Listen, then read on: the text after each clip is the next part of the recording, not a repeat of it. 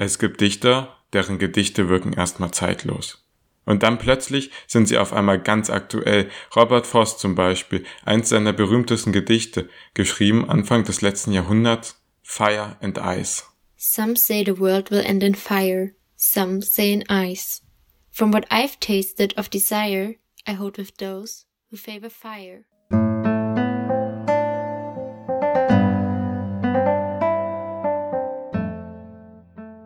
Mikrogeschichten Ein Hörspiel von Benedikt Kendler und Erwin Hitzler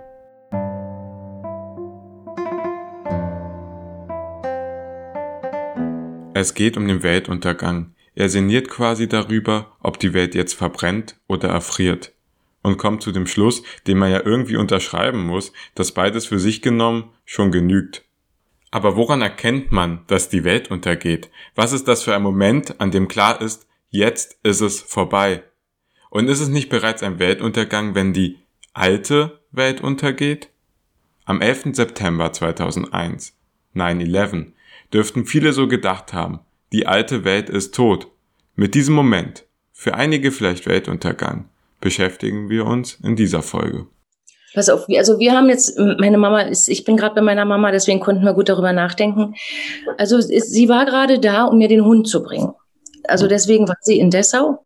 Ich war, wie gesagt, alleine und hatte vormittags eine Probe und kam nach Hause und wir, wir aßen und, und irgend, und meine Mama arbeitete in der Küche und als sie da war, lief sie, kam sie auf einmal ganz schnell zu mir ran und sagte, Christina, in New York ist was passiert, wir müssen unbedingt ähm, diese Bilder, also wie diese Flugzeuge eben in, in, in die Hochhäuser fliegen und, und, und da, da rein, da rein. Kommen wir eigentlich auch gleich zum Kern der Geschichte. Äh, dass an diesem äh, 11.9., äh, dass wir an diesem Tag Urlaub, in Urlaub waren, und zwar auf Elba. Und, äh, und äh, der Tag war insofern speziell, dass wir äh, während des Anschlags unterwegs waren, wahrscheinlich Strand oder sonst wie, und dass wir nach dem Anschlag zu unserer Unterkunft kamen und da war auch ein befreundetes Ehepaar, auch mit zwei Kindern dabei. Und äh, der Mann, der blieb bei der Unterkunft. Und als wir dann zu, zu SIP, zur Unterkunft zurückkamen, äh, stand er uns mehr oder weniger total erschüttert gegenüber. Und zwar in einer Art und Weise erschüttert, wo ich äh, vorher noch nie erlebt habe. Verehrte Zuschauer, guten Tag. Wir unterbrechen an dieser äh, Stelle die Sendung Der Schwächste fliegt für eine wichtige Nachricht, die uns im Moment hier aus New York erreicht. Offensichtlich hat sich ein Anschlag auf das World Trade Center... Dann haben wir den Fernseher angemacht, dann hat man die, die Qualm, weiß gar nicht, ob es erst ein Turm war, hat man erst den qualmenden Turm dann schon gesehen. Und dann war das wie in so einem äh, Szenario aus so einem Science-Fiction-Film. Columbia Broadcasting System and its affiliated stations present Orson Welles and the Mercury Theater on the Air in The War of the Worlds by H.G. Wells.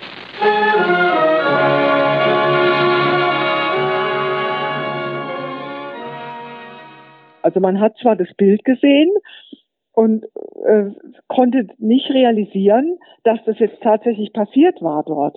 Das heißt, ich habe einfach Radio angemacht, nicht Nachrichten gehört und da kam dann sofort äh, diese Meldung aus New York. Ähm, und dann kam auf Bayern 3, dass ähm, ein Flugzeug in eins der Twin Towers geflogen ist.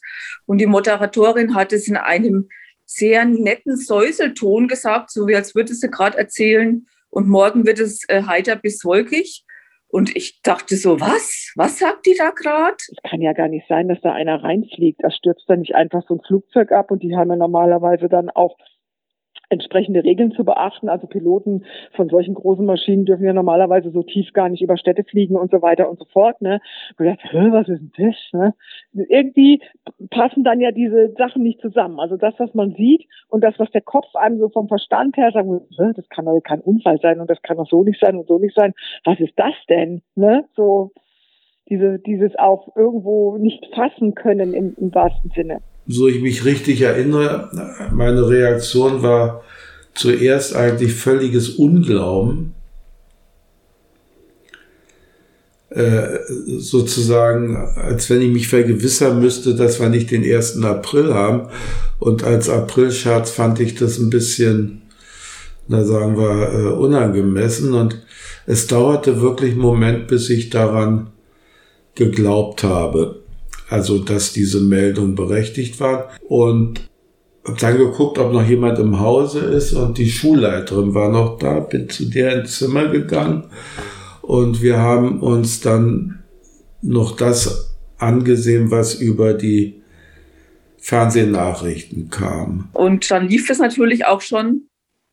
Und in dem Moment, ich bilde mir es zumindest ein, vielleicht habe ich mir das jetzt auch eingeredet, aber bilde ich mir ein, als der Fernseher dann lief, äh, ist dann gerade das zweite Flugzeug, oder vielleicht war es auch eine Wiederholung, kam dann noch das zweite Flugzeug und ist in den anderen Turm gekracht.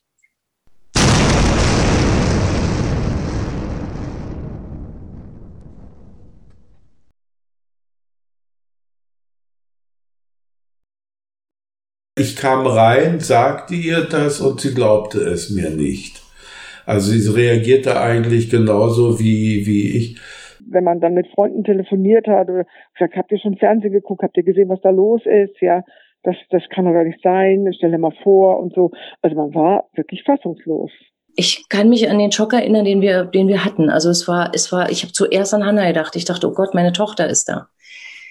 Ähm, und, und gerade auch als es dann klar war, dass eben doch ein Flugzeug ins Pentagon geflogen ist. Ne? Und, und ihre, ihre Tante lebt da sehr nah. Also das ist alles, ähm, ja, aber Gott, ich und, und vor allen Dingen, wir haben sofort versucht zu telefonieren.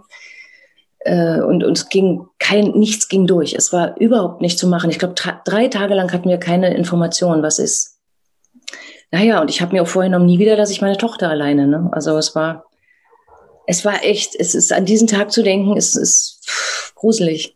Ich meine, ja, wir konnten es uns zuerst ja nicht erklären, was da jetzt passiert ist, sondern es muss also was für ihn absolut Tragisches passiert sein.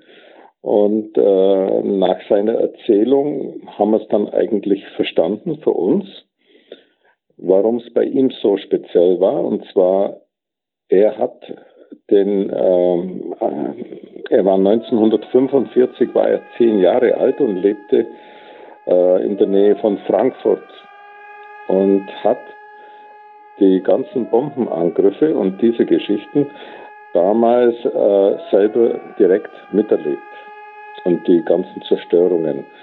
Und für ihn war das ein, ein Zurück zur damaligen Zeit.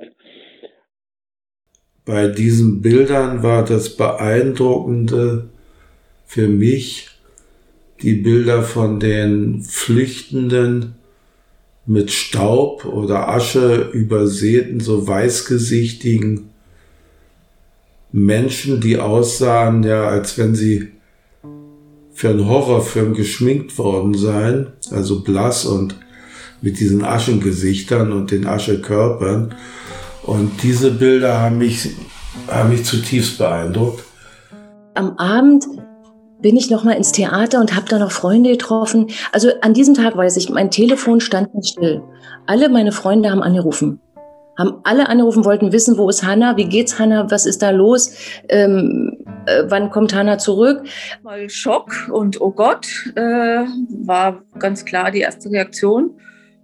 Und dann schon auch relativ schnell so dieses, oh, jetzt kriegen die USA ihre Quittung für, für ihre Politik im Nahen Osten, für die Destabilisierung des Nahen Ostens, für, ähm, ja, auch sonst. Ich meine, die USA haben schon immer, immer viele Stellvertreterkriege auch geführt und ähm, ja, das war so meine, mein erster Gedanke, dass ich dachte, oh je, jetzt ähm, haben sie den Krieg im eigenen Land auch mal.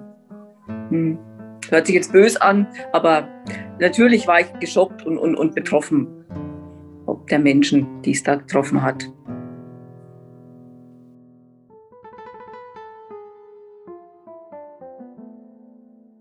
Some say the world will end in fire, some say in ice. From what I've tasted of desire, I hold with those who favor fire. But if it had to perish twice, I think I know enough of hate to say that for destruction ice is also great and would suffice.